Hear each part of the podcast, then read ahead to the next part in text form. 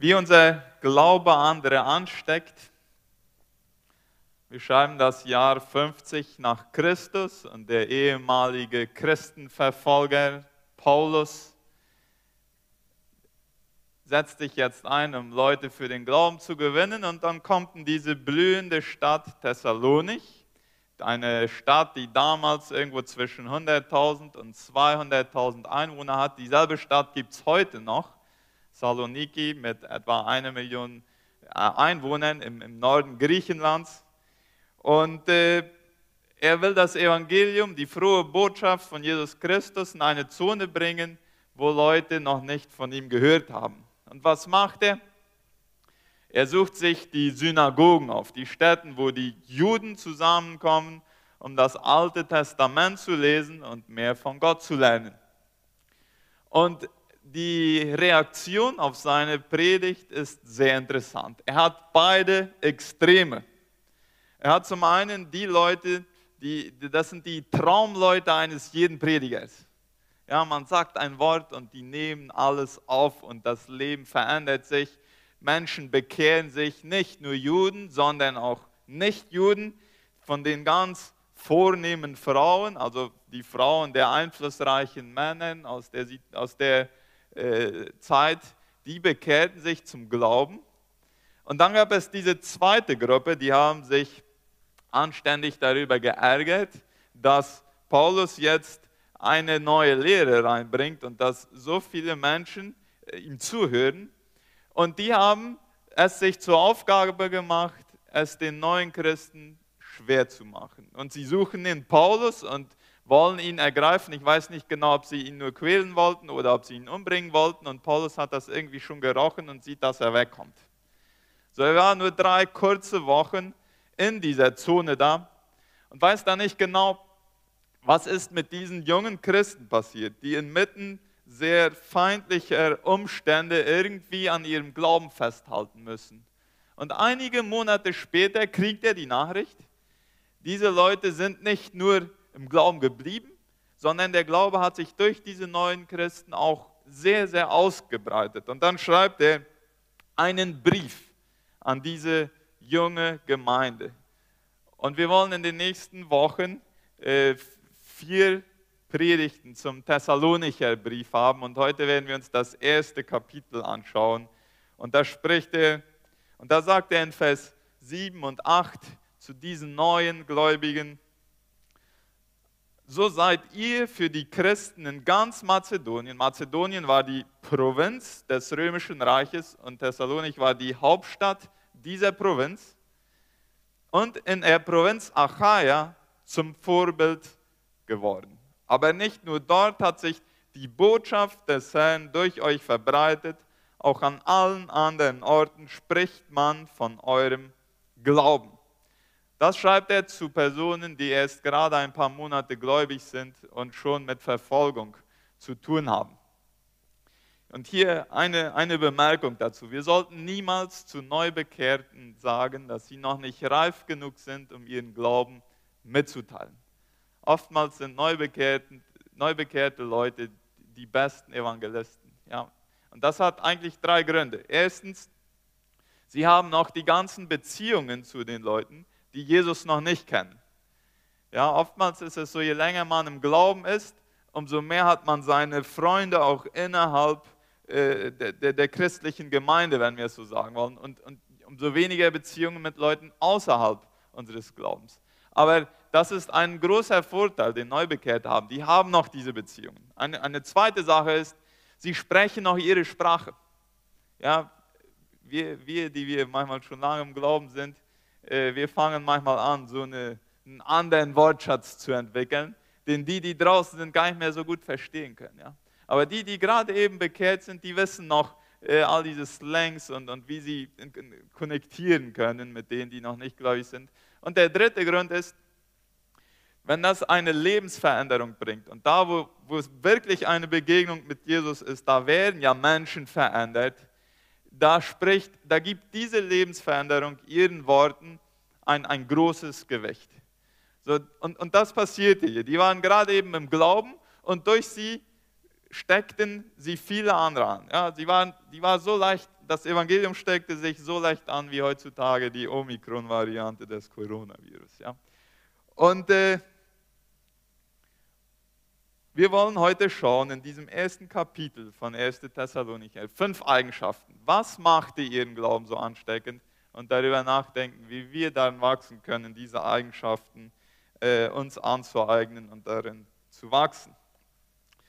Die erste Eigenschaft, das Wort Gottes kommt in Kraft. Ja, in Vers 5 von dem ersten Kapitel aus dem ersten Thessalonicher Brief schreibt Paulus dann weiter an diese neuen Gläubigen. Denn als wir euch die rettende Botschaft verkündeten, da wirkte Gott nicht allein durch unsere Worte, sondern mit seiner ganzen Kraft. Sein Heiliger Geist stand uns bei und gab uns von Anfang an die Gewissheit, dass unsere Predigt bei euch nicht ins Leere gehen würde. Kraft. Habt ihr mal überlegt, dass es eigentlich komplett unmöglich ist, dass die Gemeinde Jesu heutzutage so besteht, wie sie besteht? Ja, wir müssen uns das mal durch den Kopf gehen lassen. Vor 2000 Jahren steht ein Schreiner auf, 30 Jahre alt, und äh, sammelt eine Gruppe von zwölf jüngeren Männern, zum Teil Teenager, Jugendliche um sich und fängt an, mit ihnen zusammen über ein Reich, Königreich zu sprechen, das in Wirklichkeit keiner sehen konnte. Er sprach in Gleichnissen, die viele nicht verstehen konnten. Er sagte zu den Juden, dass sie den Römern, die sie unterdrückten, ihre Steuern zahlen sollten. Das hassten sie eigentlich über alles. Er beleidigte die religiösen Leiter und die politischen Leiter. Seine Familie glaubte von ihm, er sei verrückt. Nach nur drei Jahren öffentlicher Arbeit wurde er festgenommen, öffentlich gedemütigt und öffentlich ans Kreuz genagelt und somit umgebracht.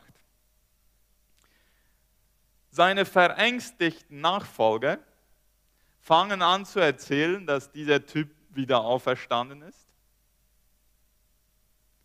Und nach nur wenigen Wochen dieser angeblichen Auferstehung glauben mit einmal tausende Menschen an diesen Jesus und das nur ein paar Meter oder ein paar hundert Meter von dem Ort entfernt, wo er öffentlich gekreuzigt wurde.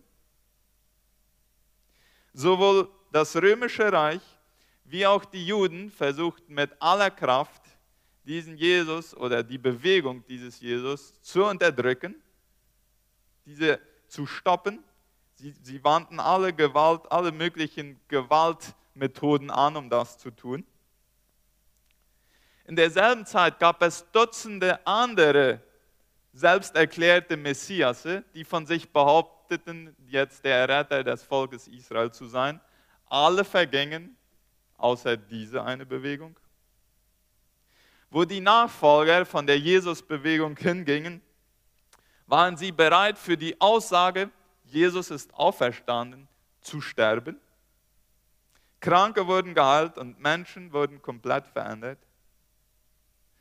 Das römische Reich, dasselbe Reich, das verantwortlich war für die Kreuzigung von Jesus, hat nach einer verhältnismäßig kurzen Zeit, also nach etwa 300 Jahren, diesen selben Glauben zum Hauptglauben des römischen Reiches erklärt und somit eine Vielzahl von Göttern und heidnischen äh, Religionen äh, gesagt, ihr habt nicht mehr denselben Stellenwert wie der Glaube an diesen Jesus. Es fehlt eigentlich komplett an Logik wenn wir rein menschlich, rational, säkulär versuchen wollen, die, die, die, die Entstehung und das Wachstum der Gemeinde Jesus zu erklären. Aber die, die, die Entstehung der Gemeinde Jesus ist nicht nur unerklärbar, sie ist auch unleugbar. Heutzutage, auf dem Planeten, auf dem wir leben, sagen, behaupten etwa ein Drittel der Personen, dass sie an diesen Jesus glauben. Das römische Reich, das damals die Weltherrschaft hatte, ist verschwunden. Das alte Judentum ist mit der Zerstörung des Tempels 70 nach Christus verschwunden. Aber die Gemeinde Jesus heute so groß wie noch nie zuvor. Jesus wird auf allen Kontinenten der Erde angebetet. Es gibt keine andere Erklärung, keine andere. Es macht alles nicht Sinn, außer man, man sagt, es war eine übernatürliche Kraft hinter dieser Bewegung. Und überall da, wo das Wort Gottes gepredigt wird, da ist diese Kraft, die die Menschen verändert und die dazu führt, dass die Gemeinde Jesu weiter wächst. Es gibt in der Kirchengeschichte haufenweise äh, Berichte davon, wie das Evangelium ganze Zonen und ganze Städte verändert. Ich, eins davon ist von Charles Finney, der im 19. Jahrhundert in den USA ganz viel gepredigt hat, ab, ab 1820 und weiter. Er hat in Großstädten gearbeitet wie New York und so weiter. Und man berichtet über seine, seine Zeit, dass sich in einem einzigen Jahr über 100.000 Menschen bekehrt haben, aber so wirklich bekehrt. Und was das für einen Effekt hat auf die ganze Gesellschaft. Spirituosengeschäfte wurden geschlossen, der Ruhetag wurde gehalten, in den Kirchen drängten sich glückliche Kirchgänge. Selbst in den Gerichten und Gefängnissen war dieser Segen zu merken. Die Kriminalitätsrate ging auf wundersame Weise stark zurück. Die Gerichte hatten nur wenig zu tun und das Gefängnis war auch Jahre später noch fast leer. Und Lee Strobel, einer, ein, ein bekannter Autor, der auch selbst Atheist war und irgendwann anfing, über Jesu Tod und Auferstehung äh, Untersuchungen anzustellen und sich dann bekehrte, der hat in einem seiner neueren Bücher geschrieben, dass in den letzten Jahrzehnten in der muslimischen Welt mehr Menschen zum Glauben an Jesus gekommen sind, als in den ganzen 1400 Jahren, also seit Mohammed, dem Propheten des Islams. Also es, es, äh, nach diesen Quellen nach äh, ist eine ziemlich starke Bewegung innerhalb des Islams, wo Menschen zum Glauben kommen. Und man schätzt, dass etwa zwischen ein Viertel und ein Drittel dieser Bekehrungen im Islam, weil oftmals ist es fast unmöglich, dass Missionare dahin kommen, zwischen ein Viertel und ein Drittel der Bekehrungen, äh, die haben eine, eine Vision oder einen Traum von Jesus gehabt und daraufhin später dann ihre Entscheidung getroffen, ihm nachzufolgen. Und wenn wir sehen, dass es in der Bibel gibt es über 200 Träume und Visionen, sollten wir uns nicht wundern, wenn es heutzutage auch noch vorkommt. Das ist diese Kraft, die hinter der Botschaft des Evangeliums ist. Ich bin mir sicher, wenn wir würden anfangen, Bekehrungsgeschichten zu erzählen, viele von diesen Geschichten könnte man nicht erklären ohne eine Kraft, die hinter diesen Erfahrungen ist. Und wir dürfen wissen, wenn wir unseren Glauben teilen, dürfen wir damit rechnen, dass diese Kraft wirksam wird. Ja, und das war eine Eigenschaft, die die ganz jungen Gläubigen in Thessalonik so attraktiv gemacht hat und was, das, was dazu geführt hat, dass ihr Glaube andere ansteckt. Kommen wir zum Zweiten. Der Glaube setzte sich in Taten um. Es war kein theoretischer Glaube, es war ein praktischer Glaube in Vers 3. Vor Gott, unserem Vater, erinnern wir uns, mit welcher Selbstverständlichkeit ihr euren Glauben in die Tat umsetzt. Wir können Glaube und Werke nicht gegenseitig gegeneinander ausspielen. Sie gehören zusammen. Ein aufrichtiger Glaube wird entsprechende Taten produzieren. Ich will hier ein Zitat von Eden Wilson Tozer lesen, der das folgend erklärt. Richtig verstanden ist der Glaube kein Ersatz für moralisches Verhalten, sondern ein Mittel dazu. Der Baum steht nicht im Gegensatz zur Frucht, sondern ist die Voraussetzung dafür. Frucht, nicht Bäume, sucht Gott in seinem Garten. Darum ist christliches Verhalten das Ziel des christlichen Glaubens. Werke gegen Glauben auszuspielen bedeutet, die Frucht zum Feind des Baumes zu machen. Und genau das haben wir fertig gekriegt. Ich brauche einen Freiwilligen, am besten einen jungen Mann, einen mutigen jungen Mann. Er braucht nicht viel tun. Wer will dort? Ja, komm mal nach vorne. Paul und Alexis, könnt ihr auch schon nach vorne kommen? Gut, dass du dich gemeldet hast. Wie heißt du? Hibert. Nathanael Hibert, ja. Wir haben im, äh, in der Schule, im Physikunterricht, haben wir ein Gesetz gelernt. Das ist ein Pendelgesetz. Ja, das funktioniert so, wenn man, dies ist mein Schlüsselbund, wenn ich den hier loslasse, ja, dann schwingt er zurück, aber er wird niemals ganz bis zu diesem Punkt zurückkommen, wo ich ihn losgelassen habe. Ja? Die Distanz wird immer ein bisschen kürzer, bis er irgendwann ganz stehen bleibt. Glaubst du an dieses Pendelgesetz? Nicht ganz. Du glaubst nicht ganz? Was ist deine, wo haben wir das Mikrofon?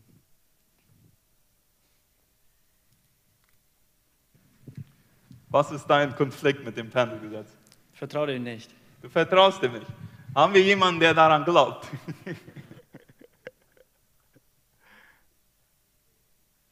also du, was du sagst ist, der kann weiter schwingen und der würde wieder bis zum selben Punkt zurückkommen. Kann sein, ja. Okay. Wen, wo haben wir einen, der an das Pendelgesetz glaubt?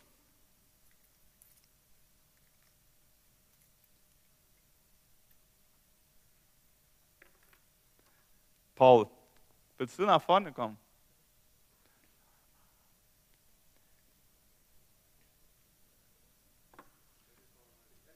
Ja, beide. Und, und diesen, dich auch. Ihr könnt schon äh, unser Werkzeug holen. Äh, wir wollen gleich einmal deinen Glauben auf die Probe stellen. Du hast eben, danke Nathanael, äh, du kannst dich wieder hinsetzen und gleich werden wir dir das beweisen, dass das Pendelgesetz immer funktioniert. Äh, da werden wir sehen, ob deine Taten äh, deinem Glauben entsprechen. So, das ist, äh, was wir eben veranschaulicht haben mit diesem Schlüsselbund. Das werden wir jetzt mit einem Gestell machen, das die Jungs hier rausbringen. Und wir haben eine Eisenkugel, die wiegt 4 Kilo. Die werden wir da anhängen. Und dann kannst du dich hier einstellen. Alles, was du tun musst, ist einfach äh, hier stehen und froh schauen. Und an deinem Gesichtsausdruck äh, werden wir dann sehen, wie fest dein Glaube an dieses Pendelgesetz ist. Einverstanden? Und mach dir keine Sorgen, die Krankenhausrechnung bezahlt die Gemeinde nachher. So, diese diese Kette sollte es halten. Es ist eine, man hat mir gesagt, eine stabile Kette. Ähm, wenn wir das mal hier, kannst du ein bisschen weiter nach hinten kommen. Wenn wir das hier loslassen und dann schauen wir uns deinen Gesichtsausdruck an, ah. wenn, die, wenn, die, wenn die Kugel zurückkommt. Okay. Kein Problem. Mhm. Alles klar, sehr gut. Ein Applaus für, für Paul, vielen Dank. Du hast nicht zur Kugel geschaut, Paul. Du hast sehr, sehr weise weggeschaut. So ist es. Es ist eine Sache, etwas zu glauben und bei Paul passt Glaube und Werke zusammen. Ja, das ist äh, großartig. Du bist ein Mann, der Integrität zeigt. Danke für diese Vorbilder, äh, die wir haben. Menschen in unserem Umfeld beobachten uns sehr genau, ob wir das, was wir sagen, zu glauben, ob wir das auch widerspiegeln. Ja, einer unserer Lehrer in der Bibelschule erzählte mal eine Geschichte von einem Pfarrer, der in einen neuen Ort kommt, um eine Gemeinde zu übernehmen. Und äh, er steigt in den Bus und bezahlt das, äh, die, die, die Fahrkarte und er setzt sich hin und merkt, dass der Busfahrer ihm zu viel Wechselgeld gegeben hat. Dann überlegt er noch, stehe ich auf, bringe das Geld zurück, ja oder nein. Und er macht es dann, steht auf und geht zum Busfahrer und sagt, du hast mir zu viel Wechselgeld gegeben. Äh, ich will dir äh, das zurückgeben. Und daraufhin fragt der Busfahrer ihn, bist du der neue Fahrer hier im Ort? Ja, das bin ich. Okay, ich habe dir absichtlich zu viel Wechselgeld zurückgegeben. Ja, ich wollte sehen, ob du mir den Rest zurückgeben würdest, den ich dir zu viel gegeben hatte. So Menschen stellen uns, die wollen sehen, die wollen sehen, passt das, was wir, die wir uns als Christen bezeichnen, was wir sagen, was wir glauben, mit dem überein, was wir tun. Ob wir an Gottes Fürsorge für unser Leben glauben, zeigt sich unter anderem an, an den Spenden, die ich bereit bin zu geben. Ja? Ob ich an die Macht des Gebets glaube, zeigt sich unter anderem an, wie viel Zeit ich darin investiere und wie ich bete. Ob ich an Gottes Gnade für mich in meinem Leben glaube, zeigt sich an meinem Umgang mit, mit den Fehlern meiner Mitmenschen. Ja, und so können wir die Liste weiterführen. Ein, ein authentischer Glaube führt zu entsprechenden Werken. Das wurde bei den Christen in Thessalonik sichtbar und deswegen war ihr Glaube so ansteckend.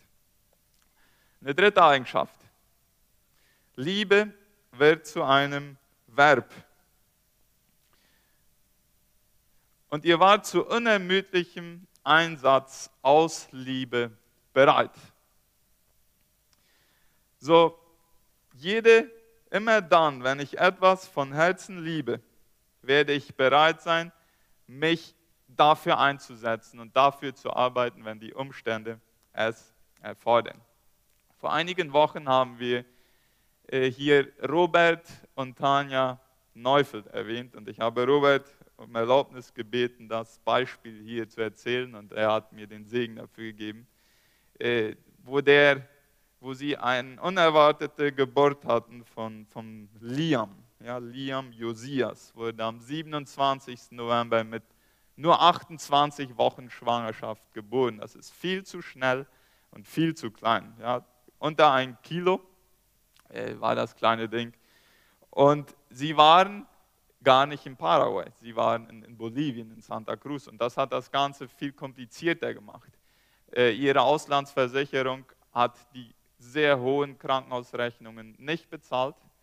Und sie mussten irgendwie einen Weg finden, diesen kleinen Jungen so gut wie möglich am, am Leben zu erhalten.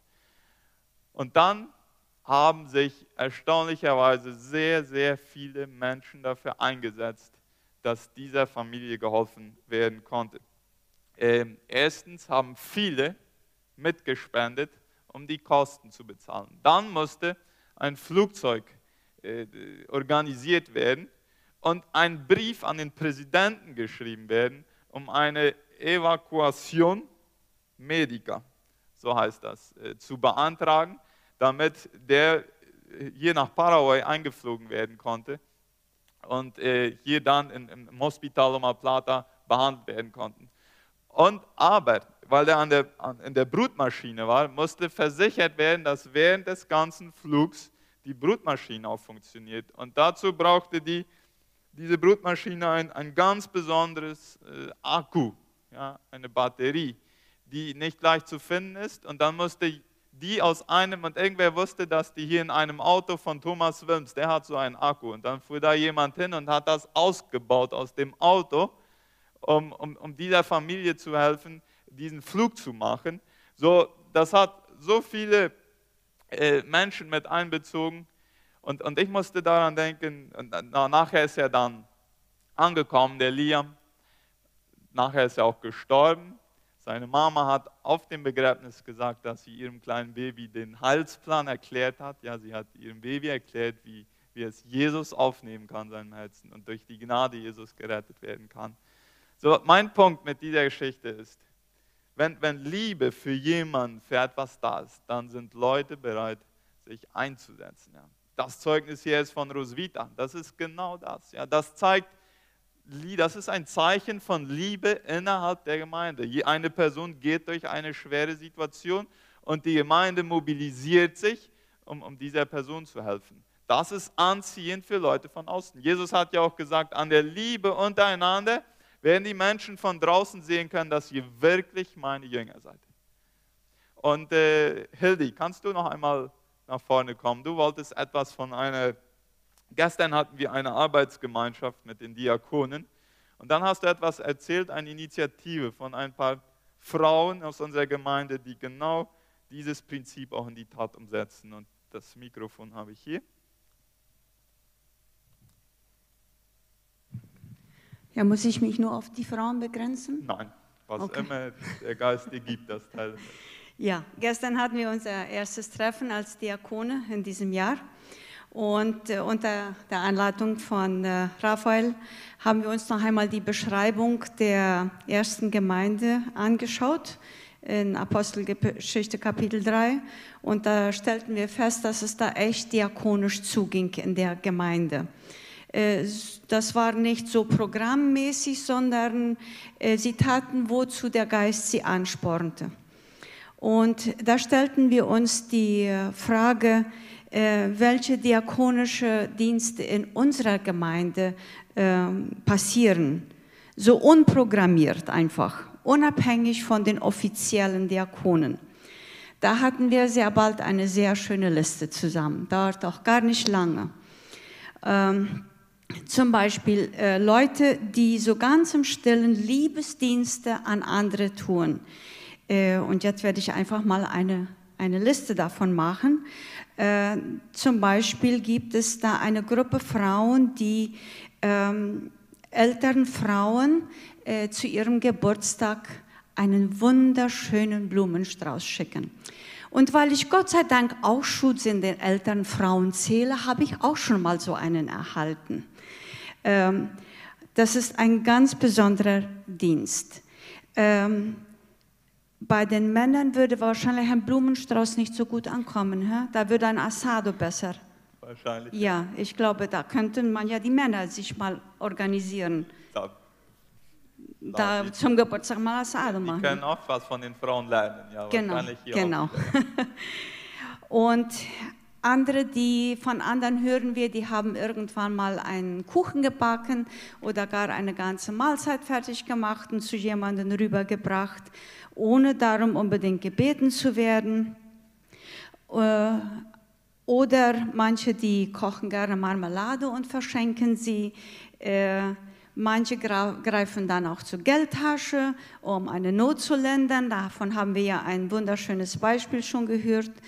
Und mach, andere machen Fahrdienste, äh, begleiten Personen im Krankenhaus. Ähm, und was nicht fehlen darf, und wir wissen, das passiert auch in der Gemeinde, das ist der, die Gebete. Wie wir auch schon hier gehört haben, wie wichtig das ist.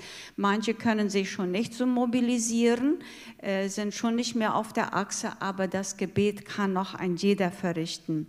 Und all dieses sind nicht Fake News. Die haben wir uns nicht nur gerade so ausgedacht, wir wissen, dass dies wirklich passiert. Und das ist so eine ganz grobe äh, diakonische Radiografie von unserer Gemeinde. Ist das nicht ansteckend, wenn wir das so hören? Das sind nur einige der Dinge, die da passieren.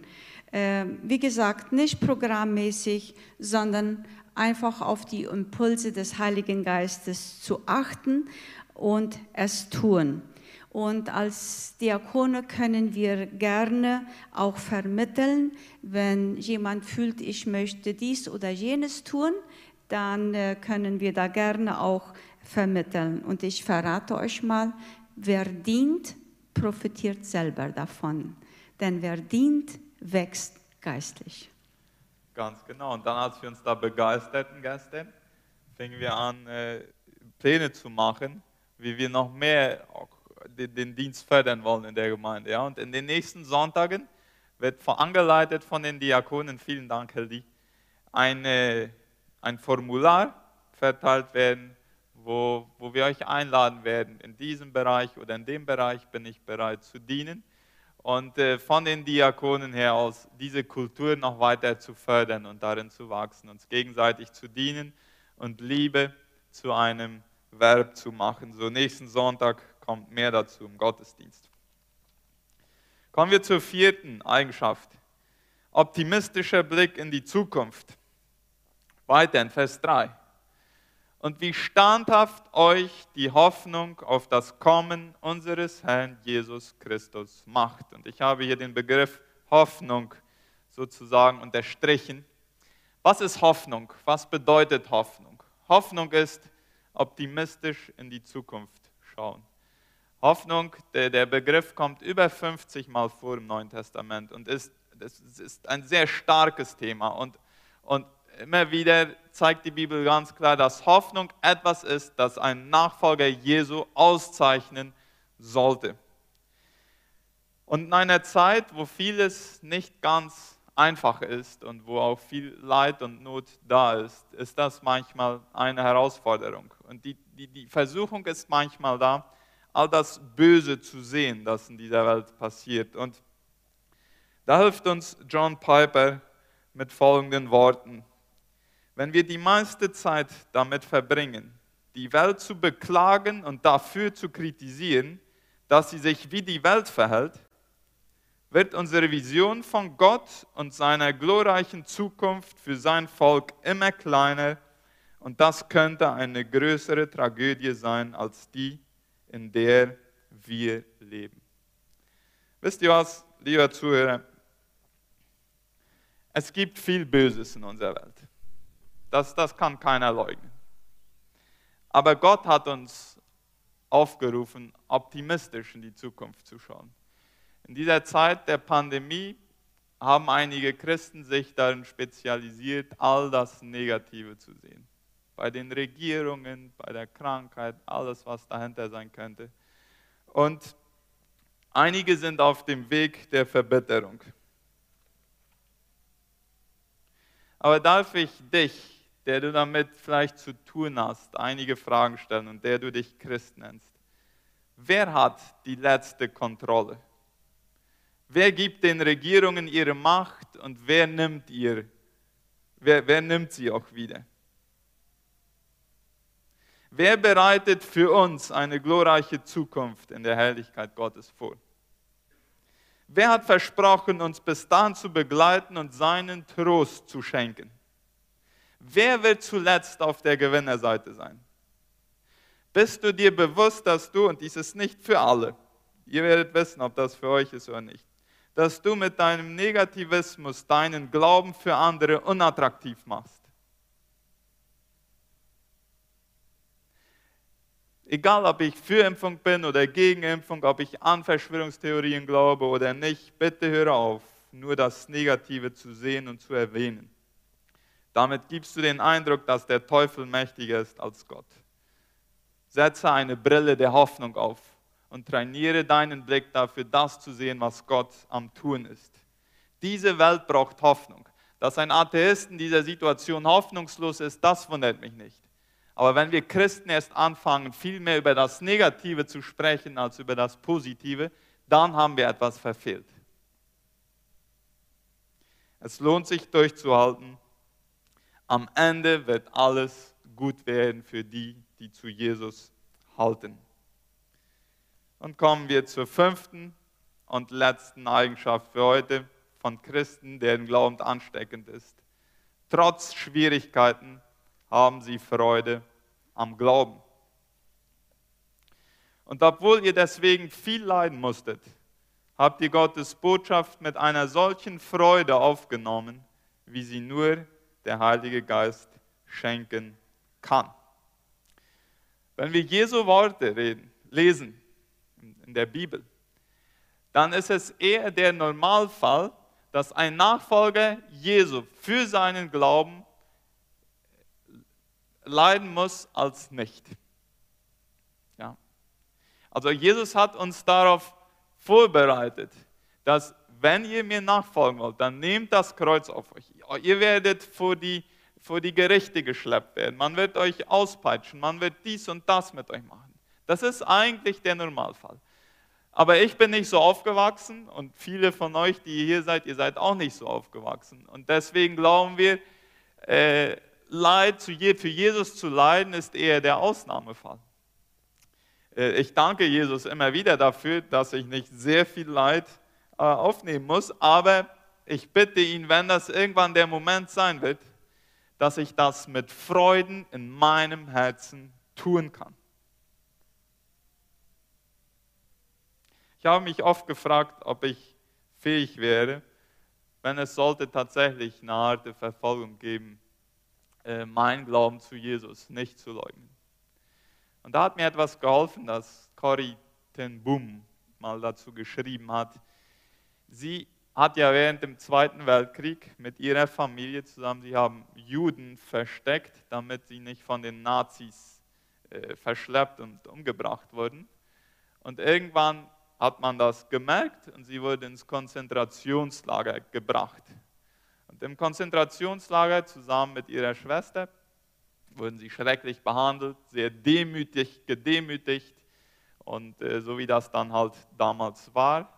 Und es war nicht ganz einfach für sie durchzuhalten. Und als sie nachher, ihre Schwester ist da gestorben im KZ, als sie nachher rausgekommen ist, hat sie viel über diese Zeit gesprochen, wo sie für ihren Glauben leiden musste. Und als sie einmal über diese Zeit auch wieder sprach, erzählte sie eine Erfahrung aus ihrer Kindheit, wo sie mal zu ihrem Vater gesagt hatte, weißt du was, Papa, ich weiß nicht, ob ich heute die Kraft habe, als Märtyrer für Jesus zu sterben.